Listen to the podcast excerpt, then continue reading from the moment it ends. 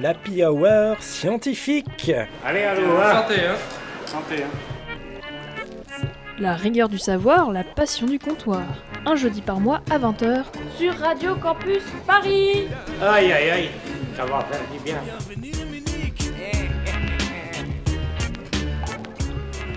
Chers auditeuristes de la Hour scientifique, quel plaisir de vous retrouver en cette douce soirée d'automne. C'est une édition spéciale de la Hour aujourd'hui, en partenariat avec le Festival international de films scientifiques Paris Science. Le festival a lieu en ce moment même, du 23 au 31 octobre, à l'Institut de physique du Globe de Paris. Alors n'attendez plus et courez vous y rendre, ou du moins courez-y à la fin de votre émission préférée, à savoir celle-ci, euh, sans aucun doute. Un plaisir donc, un vrai d'être ici autour de la table. Et pourtant, pourtant, en ce moment, le temps est bof et le ciel n'est pas si bleu. Que de mauvaises nouvelles ce dernier mois. Guerre en Ukraine qui s'envenime, inflation record, révolte en Iran, montée de l'extrême droite, pénurie d'essence, 49.3, crise climatique qui s'accélère. Y en a marre, y en a marre. Alors, c'est clair que ce serait bien de souffler un petit peu et aborder un sujet sympa, un truc un peu feel good, qui fait du bien au moral, n'est-ce pas? Eh ben, c'est pas du tout ce qu'on a fait. non, non, nous, on a décidé d'aller directement dans le dur et de vous parler carrément de la fin du monde. Dans des termes plus scientifiques, ce soir, on décortique ce qu'on appelle les risques existentiels, c'est-à-dire les catastrophes pouvant mener à l'extinction de la vie humaine sur Terre. Rien que ça. En fait, c'est le festival Paris Science qui a orienté ce choix, car il projette une série documentaire au doux nom de We All Gonna Die, On va tous mourir donc, et qui parle justement des divers cataclysmes pouvant détruire l'humanité.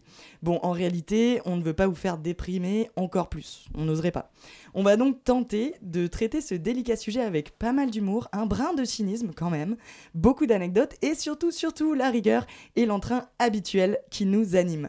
C'est parti, Fin du monde, à l'apocalypse et à la troisième guerre mondiale. Youpi On va tous crever, on va tous crever. Y a la fin du monde qui nous guette et nous on fait la fête.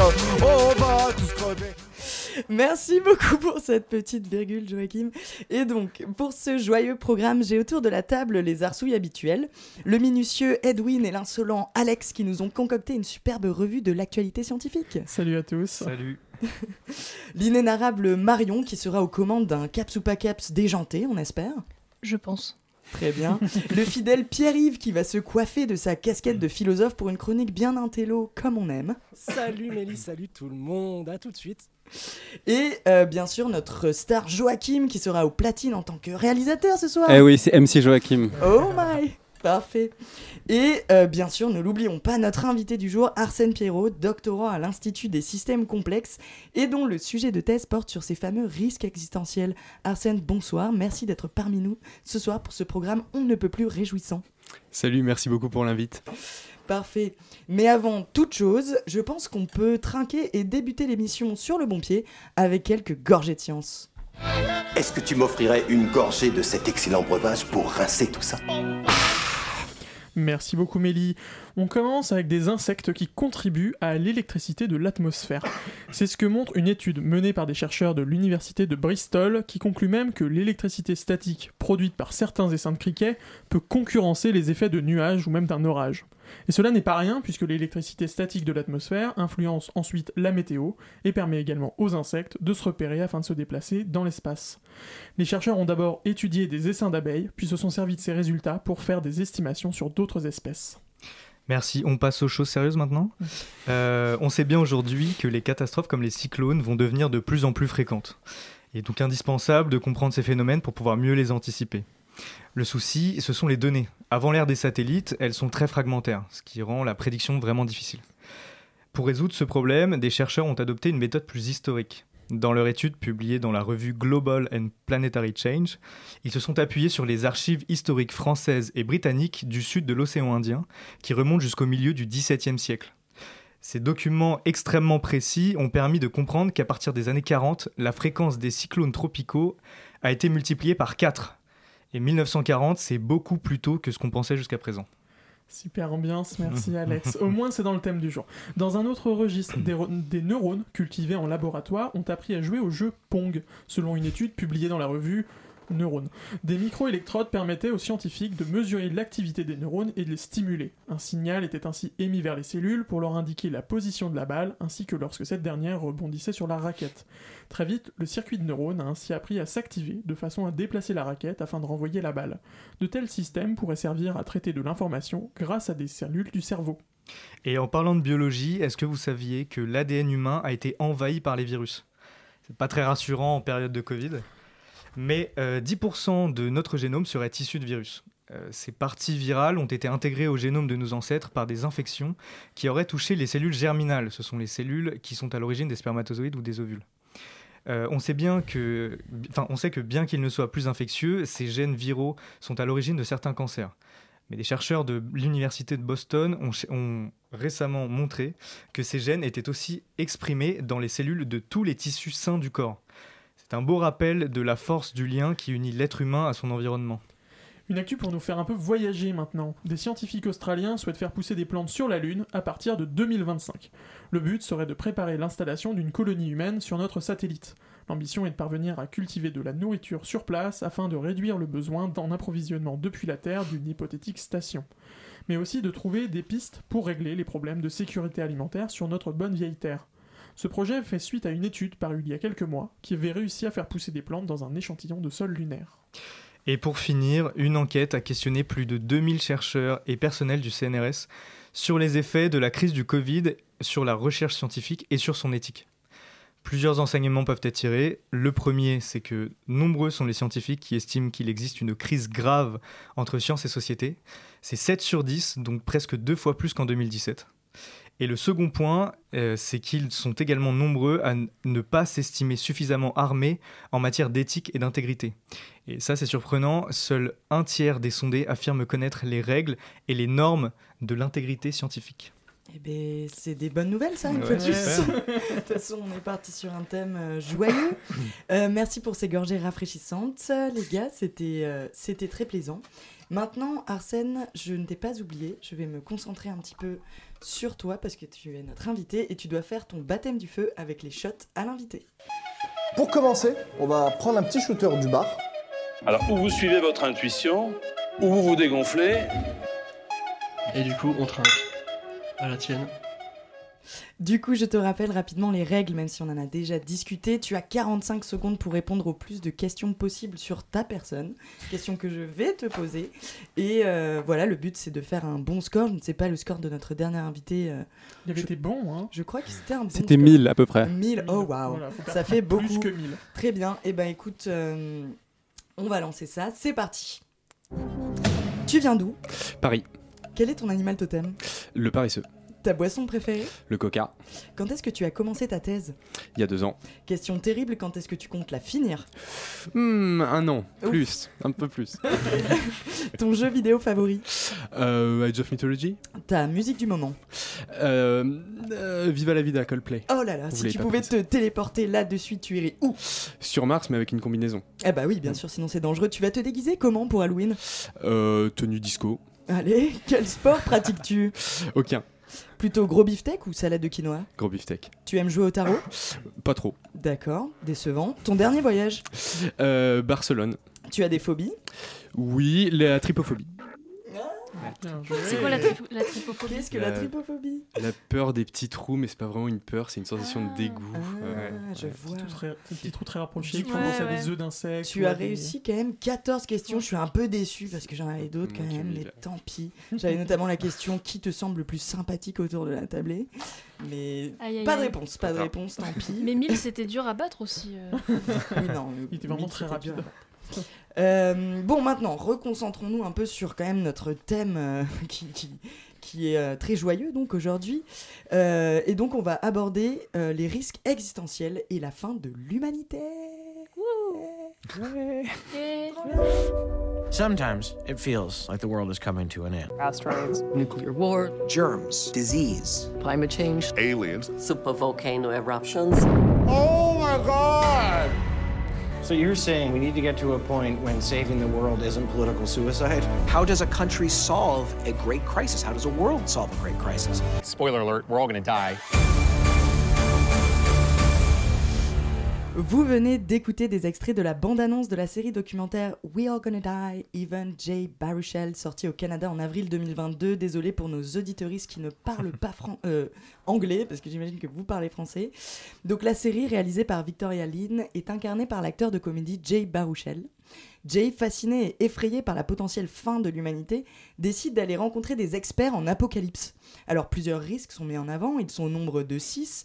Astéroïdes, guerre nucléaire, pandémie, aliens, supervolcans et dérèglement climatique. Spoiler. Euh, donc voilà, ce sont des risques existentiels. Arsène, tu travailles sur ce sujet. Déjà, je pense qu'on peut commencer par quelques définitions. C'est quoi un risque existentiel? Alors, bon, des définitions, il y en a, il y en a plein évidemment, hein, mais euh, en gros, une qui est euh, assez reprise euh, quand, quand on travaille sur ce sujet, c'est un risque qui réduit drastiquement et de manière durable le potentiel à long terme de l'humanité. Alors, Alors le potentiel, qu'est-ce ah, que le c'est? potentiel, qu'est-ce que c'est? Alors ça, c'est toute la question. C'est un peu tout ce qu'on est capable de faire euh, a priori. Donc bon, il y a des questions philosophiques derrière, hein, mais en gros, par exemple, euh, aujourd'hui, on connaît aucune loi physique qui interdit le voyage interstellaire, par exemple. Donc potentiellement, on pourrait euh, coloniser la galaxie euh, si tout se passe bien, etc. Donc tout ça, on va l'inclure dans notre potentiel. Et donc dès qu'on dès qu'on n'arrive pas à faire ça, bah, ça veut dire qu'on s'est pris un risque existentiel et on est très déçu. D'accord, très bien. Et donc du coup, quels sont les risques existentiels qui sont les plus probables de nous détruire, du coup, de nous annihiler? Bah, la liste que tu as donnée euh, de- des émissions de Jabba Russell euh, est, déjà assez pertinente. Il y en a une, je pense, qui est pas mal étudiée par la communauté et qui n'est pas dans cette liste, c'est euh, les risques liés à l'IA, intelligence artificielle. Euh, notamment, le truc le plus hollywoodien, on va dire, ça va être les IA non alignées, c'est-à-dire, enfin, pardon, la super intelligence non alignée. Donc, ça serait quelque chose de beaucoup plus intelligent qu'un humain, qui veut pas exactement les mêmes choses qu'un être humain. Et en général, on a beau tourner le problème un peu dans tous les sens, ça se termine pas très bien pour nous. quoi. Et ça, c'est vraiment envisagé comme quelque chose de possible, quoi. C'est C'est- Oui, pas par Oh. toute la communauté qui travaille sur l'IA, mais par une partie non négligeable d'entre elles. oui. C'est lié à, à la singularité, tu sais, le. Ouais, Ouais. euh, oui, oui, la singularité, ça serait euh, en effet la- l'avènement de cette super intelligence. Donc la singularité qui Ouais, est. euh, le passage, enfin le moment où l'IA euh, prend conscience qu'elle est IA et que. et qu'elle peut qu'elle- s'améliorer elle-même. euh, Et donc- qu'elle, oui, elle en a marre des humains. Ouais, elle, peut se passer des humains. Alors du coup, juste Arsène, euh, on va parler un petit peu de ta thèse. Est-ce que tu peux nous donner euh, l'intitulé de ta thèse et, et à quoi est-ce que tu t'intéresses? Euh, quel est ton domaine d'étude pourquoi, pourquoi travailler sur la fin du monde? Alors, ouais, plein de questions. Je sais, j'ai tendance à. Donc l'intitulé, c'est euh, une approche système complexe des risques existentiels. Donc risques existentiels, on, on vient de définir. Euh, système complexe, ça va être des systèmes où il y a plein de petits agents, pas forcément très mal, enfin on va dire assez simples a priori, qui entretiennent entre eux des relations, pas forcément très compliquées non plus, mais juste le fait qu'il y ait plein d'agents en interaction, ça va faire des phénomènes euh, émergents euh, pas évidents. Euh, exemple euh, type, euh, ça va être par exemple l'étude d'une colonie d'abeilles où enfin, voilà, chaque abeille réalise un, algorithme assez simple, elle va aller chercher de la nourriture, etc. Mais globalement, la structure globale qui, émerge n'est pas du tout évidente a priori. Donc moi j'essaye de faire un peu le, le lien entre les deux parce que enfin très souvent les risques existentiels ça va être étudié comme ah bah voilà une technologie dangereuse si elle arrive on est vraiment mal mais enfin bon de, de plus en plus c'est le cas mais disons que jusqu'à il y a pas si longtemps on voyait pas encore trop le lien et les interactions euh, au sein de la société.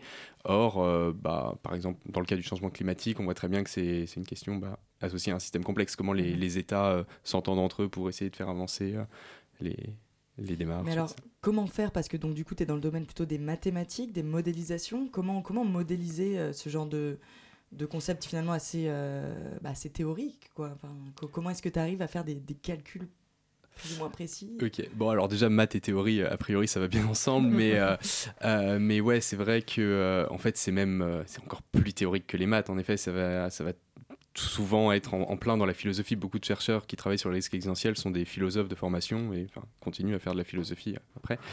Euh, moi, dans mon cas, en effet, j'essaye de modéliser euh, des choses un peu plus concrètes. Donc, euh, il y, a, y a plein de méthodes qui existent. Par exemple, j'utilise pas mal de systèmes dynamiques. Ça va être des équations différentielles couplées pour, euh, pour les matheux. Il y a aussi ce qui va être euh, agent-based model, enfin modélisation euh, basée agent. Donc, où là, en gros, on va directement simuler les petits agents euh, un peu bêtes euh, dont je parlais tout à l'heure. Et puis, on va essayer de vraiment de voir graphiquement les, les, les motifs émergents qui, qui émergent bah, de leurs interactions.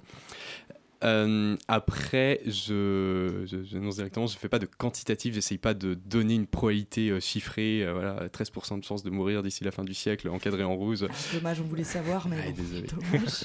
Bon, on donnera quand même des chiffres. mais- Oui, on donnera des chiffres euh, dans, dans, dans la partie suivante. Ce serait bien de pouvoir annoncer à tout le monde en exclusivité quand est-ce qu'on va tous crever. J'ai- on a hâte. on. On a ce Restez scoop. ici, D'ailleurs, restez. oui, restez parce qu'on a le scoop. On, On le donnera à la fin. Et euh, du coup, dans, dans ta thèse, en fait, c'est quoi tes hypothèses de départ? T'essayes de répondre- t'essayes de répondre à quelle question euh, exactement? Alors, bah, en gros, ma question, elle va être assez abstraite et théorique. C'est quels sont les mécanismes généraux par lesquels euh, un système peut être résilient face à un choc extérieur ou au contraire va avoir tendance à amplifier la moindre petite perturbation qui, arrive dessus. Et donc, ça va plutôt être ce qu'on appelle un choc euh, endogène. Euh, voilà, donc mes hypothèses, c'est euh, bah, que, bah, les systèmes complexes peuvent être pertinents pour étudier les, les risques existentiels et donc notamment que les interactions entre individus peuvent, dans certains, enfin, par rapport à certains risques, être le facteur d'amplification le plus important euh, et pas tellement le, risque initial lui-même. Ok. Je. J'entends la clochette de changement de flux. Du coup, on reprend cette conversation euh, juste après euh, cette petite pause musicale.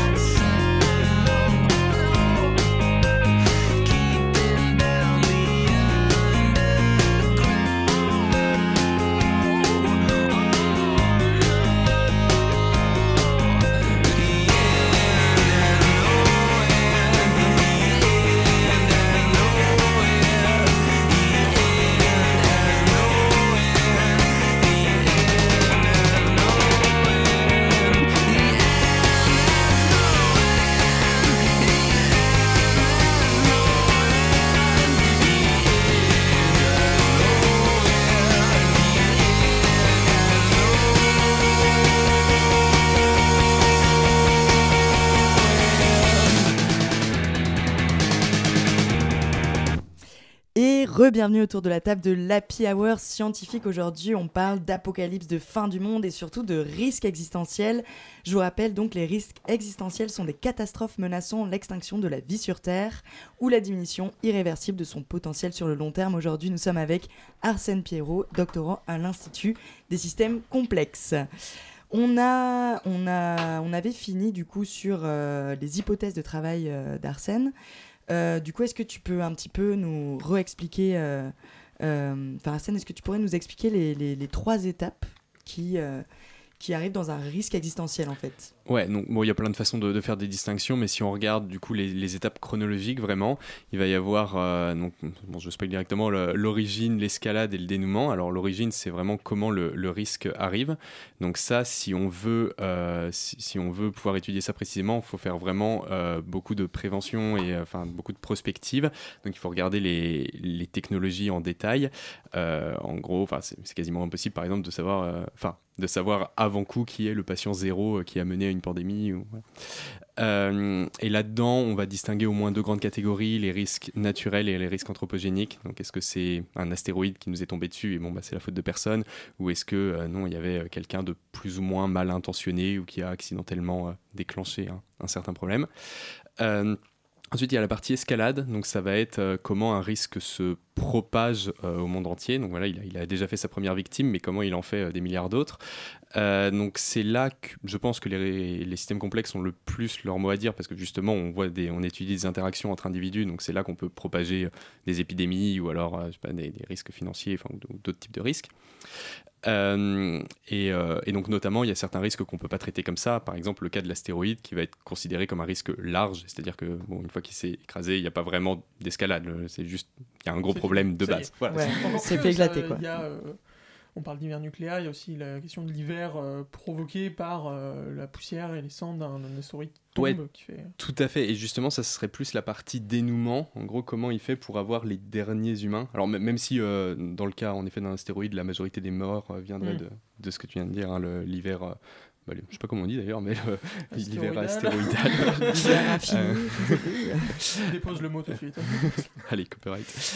Euh, et donc, ouais, voilà, donc justement, dénouement, ça va être euh, voilà, comment on, on trouve le dernier humain. Et là, les systèmes complexes peuvent aussi avoir un peu leur mot à dire, surtout pour la partie un peu réciproque, c'est-à-dire euh, à partir d'un petit système de survivants, est-ce qu'on arrive à recréer une population viable ou pas? Euh, Mais voilà, je pense que le- le- la partie la plus intéressante pour eux, c'est vraiment la partie escalade. Et du coup, la dernière partie, donc, c'est le, le- le dénouement un petit peu, parce que les risques existentiels, c'est vraiment la fin de l'humanité, mais pas la fin de la vie sur Terre. Est-ce que c'est ça? Alors, bah, d'après la, la def que, que j'ai donnée au début, ouais, c'est un peu ça. Alors, c'est pas forcément l'extinction de l'humanité, même si c'est le cas le, le plus emblématique, vu que c'est la réduction euh, drastique de son potentiel. Tout ce qui va être, euh, par exemple, effondrement technologique duquel on n'arrive jamais à se, à se relever, ou alors une sorte de dystopie, par exemple, totalitaire qui, qui arrive à avoir vraiment une mainmise sur le monde ad vitam aeternam. Tout ça, ça va compter quand même comme risque existentiel. À supposer qu'on valorise la démocratie. Et voilà. Euh, mais donc oui, le plus emblématique, c'est vraiment euh, l'extinction de l'humanité, parce que bah, là, on est sûr de ne pas pouvoir se relever. Oui, voilà, c'est vraiment Voilà. une extinction à long terme, quoi. L'humanité disparaît. Et euh, donc, du coup, aussi, je voulais, je voulais savoir, avec là, donc, toute l'énumération des problèmes qui nous arrivent. Voilà, on a eu la pandémie de Covid, en ce moment, on a la guerre en Ukraine. Euh, on a l'impression qu'on vit un petit peu un siècle compliqué pour l'humanité, le réchauffement climatique, ne le citons plus. Et donc, est-ce qu'on vit le dernier siècle de l'humanité, en fait? Comment on calcule ça? Et justement, dans la série We Are Gonna Die, ils, euh, ils abordent un petit peu cette question avec un dispositif assez étonnant. J'ai nommé la Doomsday Clock. Ah, yes, the Doomsday Clock. It sounds evil, but isn't. It merely measures evil. No, it measures how many minutes we are to midnight. Or, in other words, how close we are to. the apocalypse. And now it's 100 seconds to midnight. That's a big change for the clock. That's a historic change. 100 secondes avant d'arriver à la fin de l'humanité. Qu'est-ce que c'est que cette Doomsday Clock et, euh, et voilà, comment est-ce que c'est possible qu'on soit si proche de la fin de, de notre ère en fait, euh, enfin de, de nous Est-ce que tu, tu peux nous en dire un petit peu plus sur cette, euh, cette horloge? Bien sûr. Donc euh, la Doomsday Clock, c'est un instrument de communication scientifique, justement de, de la mesure de la probabilité de risque existentiel à un moment dans, dans le temps. Elle a été fondée, si je ne dis pas de bêtises, en 1947 par The Bulletin of Atomic Scientists, qui est donc euh, un groupement de, de scientifiques qui travaillaient à l'époque sur la question nucléaire. Donc ça, ça a été fondé en, en 1945, un tout petit peu avant, euh, et qui, bah, en gros, était euh, inquiet de ce que la bombe nucléaire pouvait faire. Et- À juste titre. Juste titre. Euh, et du coup, alors c'est pas chaque année, euh, c'était je crois tous les 5-6 ans euh, pendant la deuxième moitié du XXe siècle. Aujourd'hui, c'est beaucoup plus fréquent. La, dernière actualisation, c'était justement en, janvier 2022. Euh, du coup, donc, on va dire fréquemment, ces scientifiques donc, actualisent la mesure de la Doomsday Clock en donnant un, un certain nombre de minutes avant, avant minuit. Et ce nombre de minutes est censé donner un proxy de à quel point on est près de l'apocalypse. Alors, c'est pas un proxy temporel. Bon, évidemment, il ne reste pas deux minutes avant de mourir, ni même un. Voilà, c'est. Je te sens inquiet depuis le début, Marion. là. Ah oui, je le suis, je le suis. Rassurez-moi. Non, donc c'est bon, c'est c'est plus que deux minutes. Euh, non, mais en fait, c'est même pas vraiment un, un proxy euh, temporel, c'est plus un proxy en termes de probabilité. Euh, et bon, bien sûr. point euh, on réunit les conditions de notre euh, extermination. Voilà, le, ouais. Le, le seul truc qui est clair, c'est que à 0 minute, on est à 100% de probabilité. C'est- maintenant. Et, et qu'est-ce que tu penses de, de, ce, de ce mode de communication scientifique? Est-ce que c'est pas un peu de genre euh, catastrophiste? Est-ce que tape à l'œil, un peu aussi confus aussi? Je... enfin, Quand j'en parle autour de moi, c'est pas forcément clair quoi, du premier Mm. coup d'œil. quoi. Ce qui m'avait perturbé euh, quand j'ai appris l'existence de ça, c'est que c'est une horloge qui avance et qui recule quand même. En Oui, bah ouais, on en c'est est, ce qui n'est pas classique pour une horloge quand même. Ouais, tout à fait. Justement, le fait qu'elle avance et qu'elle recule, ça prouve que c'est pas un proxy temporel. Mhm. Sinon, en effet, il faudrait l'avancer à chaque fois.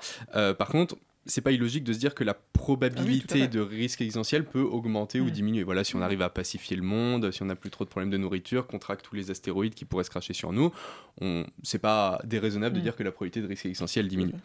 Elle Euh, avait réduite d'ailleurs quand on avait, euh, quand je dis on, j'ai le généreux, mais quand euh, des États avaient passé des traités de non-prolifération d'armes atomiques.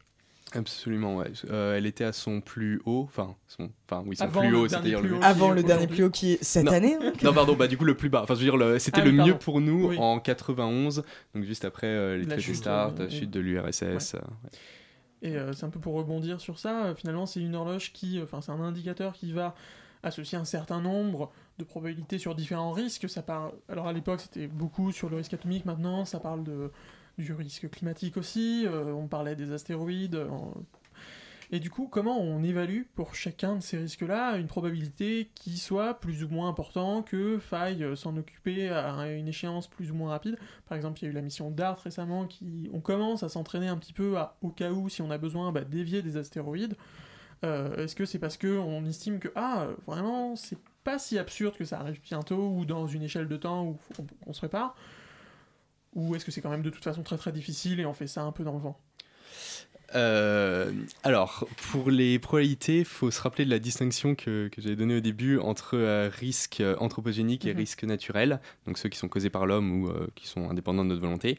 Pour faire simple, en gros, les risques naturels, alors je dis pas que c'est complètement bien compris et tout, mais on, on les connaît assez bien. On a des estimations de, de probabilité qui sont pas trop mauvaises. Et bah, donc la bonne nouvelle, c'est que déjà on connaît ces risques. La deuxième bonne nouvelle, c'est que la probabilité est relativement faible. En gros, euh, sur 100 ans, ça va être à peu près une chance sur 10 000. Bon, c'est pas non plus rien, hein, mais euh, Ouais, c'est quand même un peu ouais, ouais. élevé. Je sais Ça, pas. ça va être pire après. euh. D'accord, super. prépare Euh, le terrain progressivement Ouais. Donc voilà, les risques naturels, on connaît la proba, elle est pas trop élevée et on a des débuts d'idées de quoi faire si jamais un tel risque arrive. Alors bon, pas pour tous, mais voilà, notamment les, les astéroïdes. C'est sans doute un des plus anciens programmes euh, de lutte contre les risques existentiels. C'est donc le, la, la Planetary Defense de la Mhm. NASA, c'est, euh, je pense, peu après 2000. Enfin, Ouais. je suis plus Une sûr. mais- vingtaine d'années, du coup, maintenant. Oui, voilà, enfin, c'est un des trucs les plus établis, peut-être même avant. Et du coup, les, les risques anthropogéniques, c'est toi qui viennent des êtres humains? Voilà, donc ça, ça va moins bien. Euh, la première raison pour laquelle ça va moins bien, c'est que on a on peut pas vraiment euh, faire de probabilité fréquentiste. Donc, vous savez, c'est les petites probas qu'on fait au lycée où on lance plein de fois une pièce. On voit qu'elle est tombée euh, 53 fois euh, sur pile et je l'ai lancée 100 fois au total. Donc, c'est qu'on a une approximation de la proba euh, autour de 50%. Ça, on peut pas faire avec les risques anthropogéniques tout simplement parce qu'ils sont nouveaux. On n'a Mhm. jamais, euh, euh, on n'a jamais déclenché d'hiver nucléaire, donc on sait pas ce que ça peut faire. Sinon, on n'aurait pas besoin de calculer, de toute façon. Exactement. C'est euh, Ce serait réglé. tout à fait. Bah, c'est le, c'est Carl Sagan, je crois, qui disait euh, l'extinction de l'humanité est pas quelque chose qu'on peut tester empiriquement, en tout cas pas plus d'une fois. C'est juste. Euh, J'aimerais juste un petit peu finir sur cette histoire de probabilité. Quelles sont les chances que l'humanité s'éteigne au cours du 21e Les siècle? chances ou les risques? Les chances, les risques, les... Bon, Ça voilà. point de vue, hein, ça, Voilà, ça. Ça peut être bien aussi pour, euh, pour certaines espèces ou pour la planète, on ne sait pas. Euh, ouais, voilà. Donc, du coup, quand on peut pas faire de probabilité fréquentiste, on fait des probabilités bayésiennes, c'est-à-dire on essaye de mesurer la méconnaissance d'un observateur par rapport à un sujet. Voilà, moi, par exemple, je sais pas s'il va y avoir une guerre euh, nucléaire euh, dans les dix prochaines années. Du coup, je peux dire, ah, bah, je pense qu'il y a peut-être 10% de chance. Ça exprime à quel point je suis sûr du truc. Si je disais 0, c'est que je suis certain qu'il y en a pas. Si je disais 100, c'est que je suis certain qu'il y en a une. Donc, voilà, on peut essayer de mesurer un peu notre méconnaissance comme ça, et c'est là qu'on va sortir des probabilités. Du coup, elles sont toujours subjectives, elles viennent toujours du point de vue de quelqu'un, donc ça, ça démarre avec un doigt mouillé, et ensuite on essaye de raffiner le, le mieux qu'on peut. Et en gros, les chercheurs du domaine, ils, bon, ils donnent des nombres variés, mais on peut retenir la fourchette de entre 10 et 20% d'ici 100 ans. Ouais, ce qui est déjà très élevé. Est-ce que ça n'a jamais été aussi élevé d'ailleurs euh, depuis qu'on étudie ça? Oui, Enfin, c'est euh, oui, oui, oui, oui. Euh, Il y aurait peut-être deux exceptions. Euh, c'est euh, donc bon, la première, ça va être justement un risque naturel. C'est donc il y a 74 000 ans, on a eu un goulot d'étranglement sur l'humanité. Il y avait que entre euh, 10 000 et 30 000 individus. C'est pas exactement, mais voilà. Euh, c'est peut-être dû à une super éruption. On n'est pas tout à fait sûr. Et bon, voilà, on était vraiment très peu nombreux, donc on aurait pu mourir. On aurait pu se faire manger par des hyènes, quoi, pour faire simple. Euh, je sais pas s'il y a une estimation précise de la probabilité d'extinction à ce moment-là, mais bon, en tout cas, on sent que c'était compliqué. Euh, et l'autre moment, c'est la première bombe atomique qui a été larguée, donc pas Hiroshima, le Trinity Test le 16 juillet 1945, donc avant de, de lancer la bombe sur Hiroshima. on- les Américains, évidemment, ont testé que ça marchait à peu près. Et disons, pour faire très très simple, qu'à ce moment-là, ils n'étaient pas sûrs à 100% que ça n'allait pas, je cite, embraser l'atmosphère. D'accord. Yes. Donc D'accord. bon, on a pris un risque. euh, Bon, ils étaient presque sûrs quand même, hein, mais. euh, Les défends pas trop quand même, hein, ça marchera pas. Bon, du coup, euh, sans transition, on va essayer de, de parler de choses un petit peu plus joyeuses. On va essayer de, de jouer un petit peu. Marion nous a préparé un génial caps ou pas caps. Il y a des moments, j'ai vraiment l'impression que vous prenez pour un imbécile. Et oui, que serait cette émission houblonnée sans une petite dose de réflexion Hein bon, de comptoir, hein, je vous rassure. Euh, et oui, parce que depuis le début de cette émission, on parle beaucoup de la fin prochaine de l'humanité. Comment ça pourrait arriver, comment on l'étudie, comment l'éviter, mais on dit jamais pourquoi. Alors je vous demande, comme première question de ce CAPS, pourquoi l'humanité a de tels risques de s'auto-détruire pardon? On est quand même la seule espèce qui fait ça. On est d'accord ou pas Oui, Alors, oui, oui, Allez-y, proposez pourquoi est-ce que l'humanité s'autodétruit comme ça? Bah, parce qu'elle est débile. Exactement, Pierre-Yves, on est complètement con. Ouais, c'est ça, c'est bien ce qui me semblait. Je me disais bien, il y On avait- pas de piège, en fait. Non, il n'y a pas de piège, il n'y a pas de piège. Euh, alors, est-ce qu'on a un gène de la connerie hérité de notre ancêtre commun? Est-ce que euh, les idées cons ne sont qu'un effet collatéral nécessaire pour que notre cerveau fécond puisse proposer quelques idées stylées dans le tas? Je sais pas, mais ce qui est sûr, c'est que l'un des plus grands risques existentiels pour l'humain, bah, c'est l'humain lui-même. Ouais, je sais, c'est deep, hein, euh, la vraie partie philo, ça arrive après, donc restez euh, On connectés. verra, on verra. Euh, donc l'homme est un loup pour l'homme, hein, comme disait l'autre, et moi je suis sûre que c'est ce qui finira par nous emporter tous. Vous me croyez pas? Alors que dites-vous de ce motard qui est mort de ne pas avoir porté de casque de moto alors même qu'il était en train de manifester contre le port obligatoire du casque de moto? De ce brave platiste californien mort dans sa fusée en essayant de prouver que la Terre était plate De ce mec-là, Claudius Drusus, qui serait mort étouffé en essayant de rattraper une poire avec sa bouche en 27 après Jésus-Christ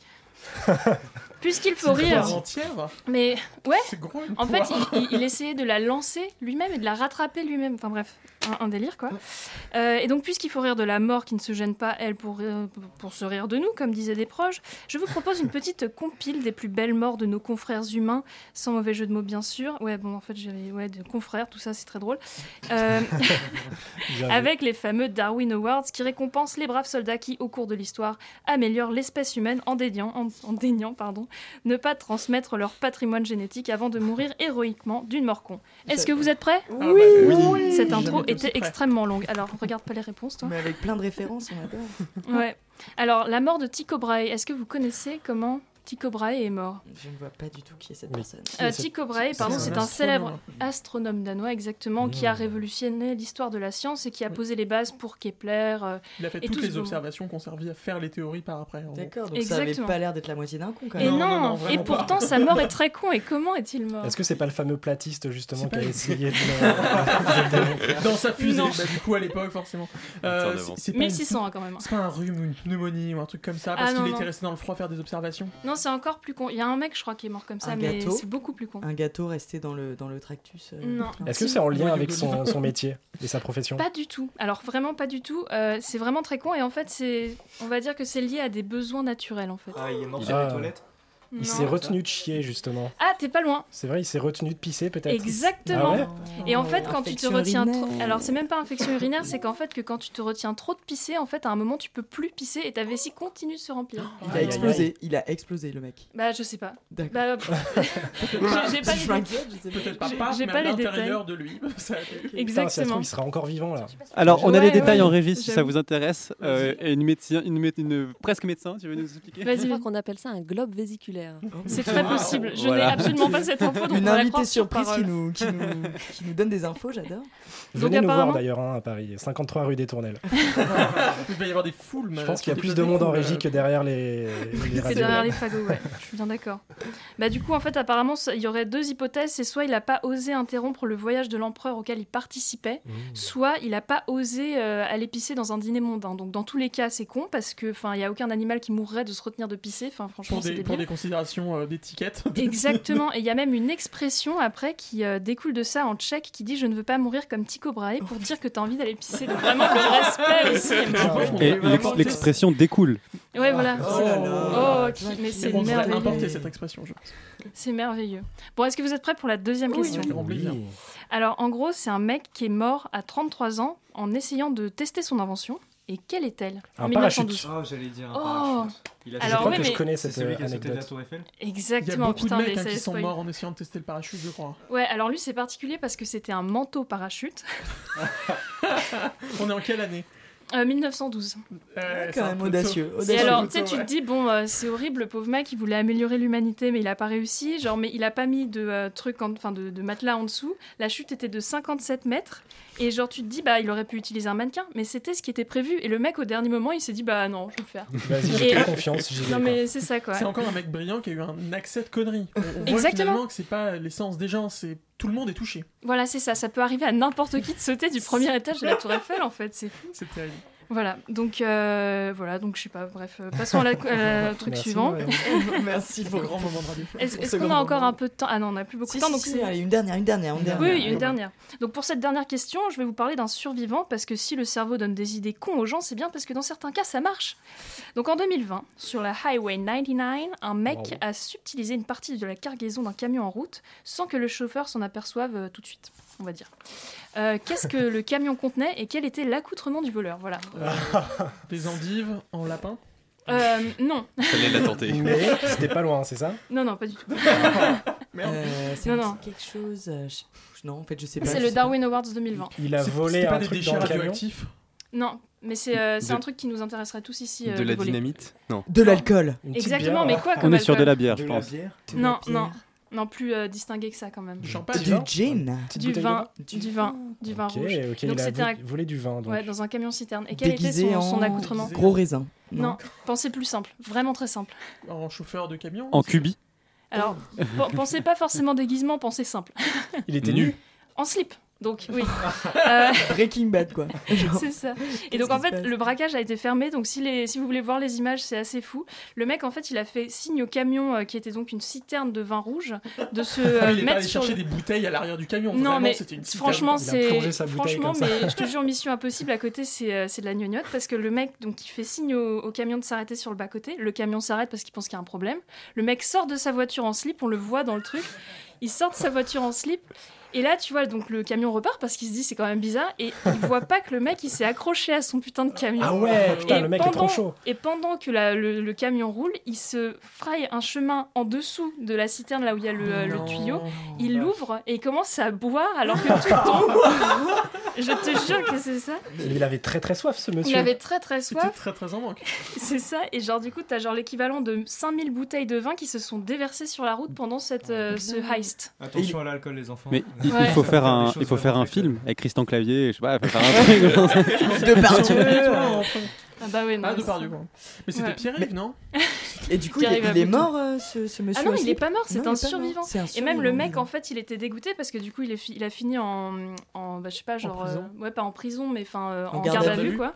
Et euh, du coup, euh, à la- enfin, il pensait pouvoir avoir le sandwich gratuit de la garde à vue, mais ils l'ont libéré avant. Donc, ce qu'il a fait, c'est qu'en sortant un du truc, génie, ce mec. en Je sais sortant pas, de je la sais garde à vue, suis il pas a, il a revolé des trucs pour se faire rechoper et avoir le sandwich gratuit. Donc, il l'a eu et c'est un putain de héros, ce Mais mec. il, a, il est à quoi ce sandwich Parce qu'il a l'air super bon. Oui, non, mais franchement, je sais ça, pas. c'est hein. pour ça. Pour le C'est un plan très compliqué pour un sandwich. Je Oui. pense qu'on peut applaudir euh, Merci, Marion pour ce, ce magnifique caps ou pas caps. Et on repart pour un changement de fût. Euh, on se retrouve juste après.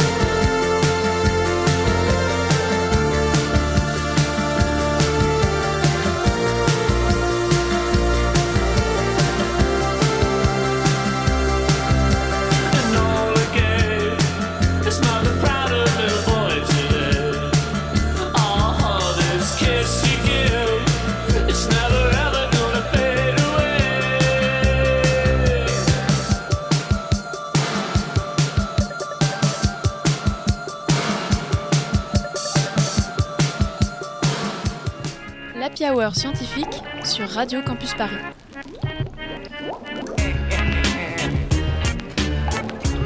Françaises, Français, mes chers compatriotes de l'Hexagone et d'Outre-mer.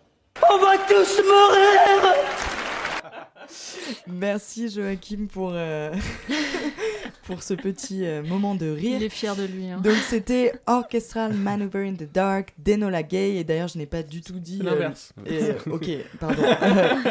Enola Gay de Orchestral Maneuvers in the Dark, je connais très très bien mon sujet. Et d'ailleurs je n'avais pas du tout dit que l'ancien changement de fût c'était euh, The End Has No End de The Strokes. Euh, donc ce choix, c'est ton choix, Arsène. Pourquoi avoir choisi cette, cette musique? Euh, Enola Gay, c'est le nom de l'avion qui a largué la bombe sur Hiroshima. Mhm. Euh, et donc voilà, la chanson euh, invite euh, le, le pilote à, à rester, euh, à rester à la base et à ne pas décoller. Et enfin, c'est c'est rétrospectif. hein, il lui dit t'aurais pas dû décoller hier, et il explique que euh, un jour ça, ça finira pire que ça. Mon Dieu, et c'est euh, ce dont on parle d'ailleurs euh, aujourd'hui, donc les risques existentiels une fois de plus. Et euh, PY, il me semble que tu as quelque chose à nous dire là-dessus. Euh, tu, tu sembles perturbé depuis le début de cette émission, ça te travaille. Ouais, On non. Dis-nous. Là, franchement, la, la chronique philo euh, va te faire foutre, quoi.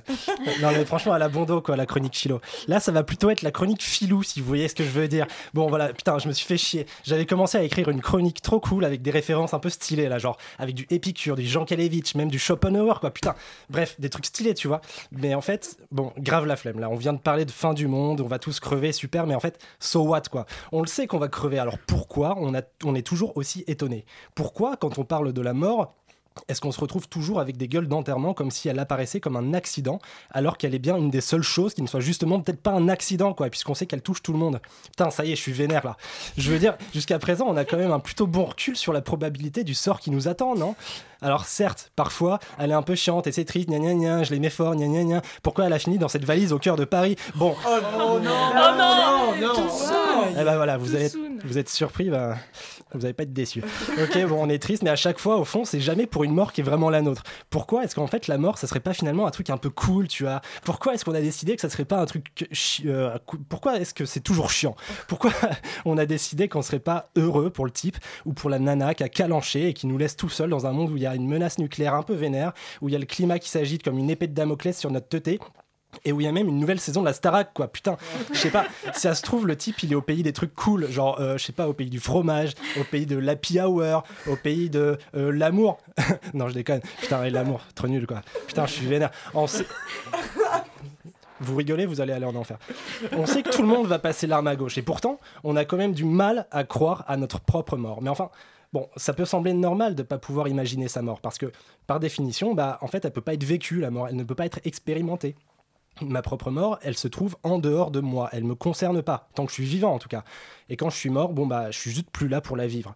En gros, l'idée de mort ne se mesure que sous la plume d'un futur éternel, d'un demain qui restera toujours demain et qui ne sera jamais aujourd'hui. Mais bref, en tout cas, il y a bien une chose qui est sûre si la mort ne nous appartient pas, Rien n'est pourtant plus intime que l'acte de mourir lui-même, puisqu'on crève tout seul. Et bah ouais, désolé les gars, cet instant de la grande bascule là, il nous appartient qu'à nous et à nous tout seul, à personne d'autre. Et là, c'est là que c'est intéressant. Justement, depuis le début de la semaine, là, il y a 150 pélos qui commencent à être convo- convoqués pour participer avec Macron à une convention citoyenne pour parler de la fin de la vie. Rien que ça. Bon, j'avoue, je sais pas trop si c'est encore une bonne nouvelle parce que quand on voit comment Manu a chié sur la convention citoyenne sur le climat il y a trois ans, on a de bonnes chances de se dire qu'il se retiendra pas davantage pour se torcher avec cette prochaine convention dite euh, citoyenne là. Enfin, bref, au-delà de ça, il y a aussi une autre urgence là tout de suite. Et attention, je vous la donne en mille, ça s'appelle le capitalisme. Mais ouais, les petits capitalistes de mes couilles là, les amoureux du pognon, du pouvoir et de la destruction du vivant, ils sont justement en train de priver le vivant de ce qui lui est le plus intime en fait, de ses derniers souffles. Parce que c'est là, ça c'est ces derniers instants là. Je sais pas si vous vous avez capté en fait. Putain, les salauds quoi. C'est trop eux en fait, les artisans de cette destruction. hein. Ouais, sans compter les connards qui s'emparent de la mort d'innocents pour faire leur beurre sécuritaire de facho à la con là. Putain, vas-y, ça me saoule la sécurité. ah, c'est bon, ta gueule, Darmanoche, on a capté. Putain, je suis vénère, ça y est. Bon, j'avoue, je m'en bats les couilles moi de la mort parce que bah nique sa mère quoi. Putain, moi je serai plus là quand elle arrivera. Et puis je me dis en fait peut-être ça serait juste cool d'ici là de faire quelque chose de ma life en fait, pour pas qu'elle soit trop vaine, tu vois, pas trop absurde. Et puis là, je me dis, il y a quand même un truc qu'on pourra jamais nous retirer. Bah, c'est le fait juste d'avoir vécu, tu vois. C'est le fait d'avoir été cette petite étincelle fugitive dans l'infini de la nuit. Et du coup, je sais pas, ça nous rend aussi un peu éternel, non? Je sais pas, un peu comme Zizou, quoi. en 98, champion du monde quand même, le Lascar. C'est pas rien. Pour l'éternité, les Bleus, ils seront champions du monde 98. Pour l'éternité, c'est pas moi qui le dis, c'est la une de l'équipe. C'est pas trop ouf ça? La classe, non? Putain, mais répondez, hein Et nous aussi, les gars. Nous aussi, on est des champions. Et ouais, on est tous des putains de champions parce que pour l'éternité, on aura été cette étincelle éphémère. Mais bon, voilà. Je, je me console un peu comme ça, moi, en me disant ça. Et... Mais bon, j'avoue, c'est un peu chiant de mourir, quoi. Vas-y, ça vous dit pas euh, En attendant, on profite, on continue de se révolter. De lutter contre les projets à la con, de dégonfler des SUV, je sais pas, on fait de la désobéissance civile quoi, putain merde, on se relève. Bon, je sais pas vous, mais pour l'instant, vas-y Nick, moi je me casse et je vais mater la nouvelle saison de la Starac. Allez, ciao Merci beaucoup, PY, pour cette petite crise d'adolescence euh, en direct euh, et pour cette, euh, bah, ce coup de gueule pimenté, du coup, pour cette dernière partie de l'Happy Hour scientifique. Donc, on parle de la mort, mais cette fois d'un d'un point de vue un petit peu plus philosophique, un petit peu plus existentiel. Arsène, comment est-ce qu'on aborde le sujet de la fin du monde et de la fin de l'humanité sans angoisse profonde? Euh, Et tu peux faire un retour sur cette magnifique chronique aussi, également, étant, évidemment. comment tu vis ta thèse finalement? Euh, non, en gros, bah, je, je pense qu'on. Enfin, en tout cas, moi, je me détache un peu de mon sujet. Alors, ça, ça veut pas dire que, je, enfin, que je pense qu'il sert à rien, que ça arrivera jamais, etc. Mais je- j'essaye de voilà, prendre un step back un petit peu et me dire, ok, bah, je, je fais des modèles qui ensuite seront utilisés, etc. Mais j'essaye pas forcément de conscientiser euh, l'événement plus que ça. Euh, c'est comme ça que moi je gère le truc. Je pense que si vraiment j'étais confronté euh, euh, directement à l'événement au quotidien, je j'irais- peut-être moins bien. Ouais. Bah, C'est Euh, clair, je pense que personne ne vivrait super bien. hein. Bah, sauf PY, du coup, qui Ouais. aura vécu. Attend que ça finalement, visiblement. Oui, qu'est-ce qui. Non, je suis parti, je suis en train de regarder la Starac là. Ah oui, c'est vrai, pardon, pardon, tu n'es plus là, tu n'es plus là, excuse-moi. La, la- la magie du direct. Euh, Et du, du coup, euh, juste pour faire un lien avec euh, ce que disait PY, PY il parlait donc du, de, de la fin plutôt individuelle. Est-ce que ce serait si grave que ça que l'humanité disparaisse? Ouais, Pour alors. l'humanité. Pour l'humanité, Voilà. oui, mais. Pour l'humanité, oui. Euh, bon, euh, moi je suis très euh, relativiste moral, hein, je vais pas dire ce qui est bien, ce qui est pas bien. Disons qu'il y a quand même euh, convergence chez les philosophes, enfin chez les éthiciens, les philosophes qui étudient la morale, d'un peu toutes les branches pour dire que oui, quand même, la, la fin de, de l'humanité, c'est pas bien. C'est pas cool. étonnamment. Et, et bon, il y a- il y, a des raisons. Alors, euh, on va essayer de, de passer rapidement. Il y a une raison euh, tournée vers le passé, qui est de dire, bah voilà, jusqu'à présent, les, nos, nos ancêtres se sont débrouillés pour passer le, le flambeau de la civilisation, de la vie, et puis bon bah si nous on fait tomber le flambeau, il y aura, enfin, on peut pas le, le remettre après, donc c'est voilà, c'est on perd dommage, quelque chose. Voilà, C'est dommage. On, aura été les boulets de l'histoire, quoi. C'est- bon, On sera pas rappelé en tant que tel, cependant. Absolument, c'est vrai. Mais euh, c'est très vrai. Euh, ensuite, il y a un argument sur le présent. Donc là, c'est peut-être le, celui le plus concret. On va dire qu'en gros, l'extinction de l'humanité, euh, enfin, un risque existentiel, en théorie, n'implique pas forcément de souffrance des gens. Maintenant, tous les exemples qu'on prend vraiment concrètement, bah, Ouais, concrètement, c'est ça va être. C'est ça, c'est des pandémies, des famines, des guerres. Ça va pas se faire dans la joie et la bonne humeur, quoi. Ouais, ce sera de la souffrance euh, perpétuelle. Voilà, donc Il faudrait qu'on trouve un moyen de terminer en beauté et euh, dans une joie collective et absolue. et Ce- puis- Ceci n'est pas un appel au suicide collectif. Non, non, Oui, non, non, non, non, non. Et donc, s'il te plaît, reste à ta place. Je pose mes Xanax. Ne fais pas ça. il y, a- il y a des sectes qui ont fait ça. Ouais, beaucoup trop. Euh, et ensuite, bon, il y en aurait d'autres, mais on va dire, euh, pour, pour rester là-dessus, le... non, je vais en donner deux autres quand même. Euh, un autre, enfin, le, le plus gros argument reconnu par les philosophes travaillant sur le sujet, c'est l'argument du futur, qui est de dire, bah, justement, notre potentiel, a priori, pour l'instant, il est très grand. Alors, il est très grand, positif et négatif. C'est c'est là qu'est le problème. En gros, on peut euh, potentiellement coloniser la galaxie, on peut potentiellement euh, créer. Bon, allez, partons sur les trucs tordus. euh, créer une IA qui fait des simulations de gens et qui les torture pour l'éternité. Voilà. Bon, Grand Dieu. il y a, il y a plein de possibilités. Euh, On pourrait faire les deux en même temps. on- Oui, oui, tout à fait. C'est un peu pire. Matrix, quoi, euh, en gros.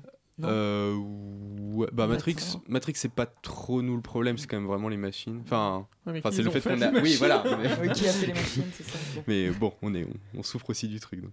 Euh, voilà, donc en gros, c'est un petit peu la question de est-ce qu'on est biaisé espoir ou pas. Moi, je pense que je suis un peu biaisé. Enfin, je sais pas si je suis biaisé, mais en tout cas, je suis orienté vers l'espoir. Donc, je me dis, bah, entre le potentiel grand négatif et grand négatif, j'ai envie de tenter le grand positif. Puis, il sera toujours temps, enfin, si jamais on prend vraiment trop la mauvaise direction, il sera toujours temps de se suicider plus tard, je sais pas quoi. Je sais pas si c'est forcément faisable si simplement, mais voilà. Et le dernier petit argument, quand même, c'est euh, l'incertitude morale. Disons que, voilà, vous avez des choses qui vous intéressent dans la vie, vous dites, ça c'est bien, ça c'est pas bien. Peut-être que, je sais pas, l'écologie c'est très bien, et puis euh, l'espèce humaine, on s'en fiche un peu.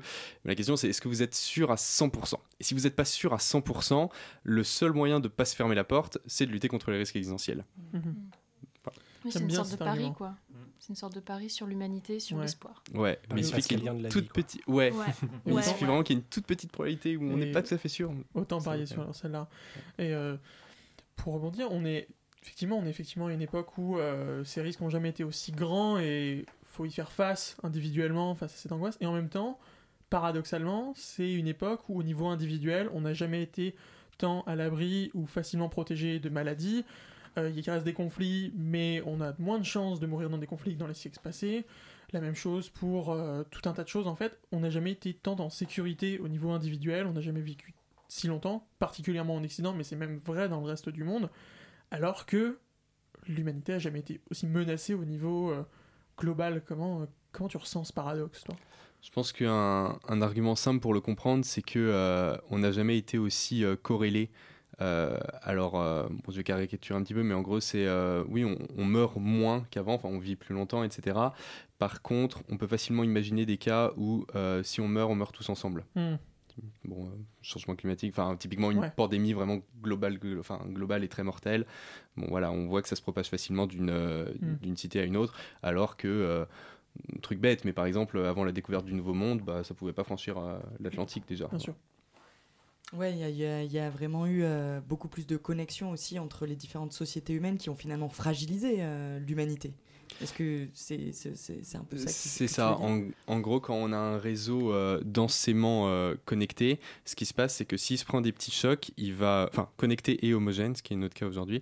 euh, si, si on se prend des petits chocs, on va pouvoir les répartir sur nos voisins. Donc, j'en sais rien. J'ai un peu. Enfin, il y a une sécheresse, du coup, je produis moins de nourriture dans mon pays. Bon, je vais peut-être pouvoir m'arranger avec mes voisins. On voit par exemple Mhm. euh, la solidarité européenne. Voilà. Mais au-delà d'un certain, d'un certain niveau, eh ben, mon choc, je vais l'imposer à mes voisins et en fait, ça va va faire une réaction en chaîne. réseau. Ouais, c'est ça. Pardon. Il va se propager dans le réseau. C'est ça, ça fait une réaction en chaîne et euh, tout le monde meurt. Et donc, du coup, quelle serait la solution à éviter euh, la fin de l'humanité? Comment est-ce qu'on pourrait augmenter notre potentiel euh, qui, là, aujourd'hui, est menacé, en fait? euh Alors, bah, pour, euh, on, on a des moyens hein, quand même de lutter contre les risques existentiels. On n'est pas juste euh, des, des gros ans déprimés. Euh, bon, globalement, déjà, c'est jouer sur tout ce qu'on appelle les facteurs de risque, qui ne sont pas des risques existentiels en eux-mêmes, mais qui voilà, nous mettent dans un environnement, on va dire, compliqué. Donc, donc à l'inverse, il y a les facteurs de sûreté, donc la paix dans le monde, se prémunir un petit peu contre les famines. Là, il faut savoir qu'au niveau du monde, on a à peu près 6 mois de réserve alimentaire. C'est bien, mais c'est pas top vu la- Ouais. notre capacité de production. quoi. Hmm. Euh, Et pourtant, on gaspille plein de bouffe. Ouais.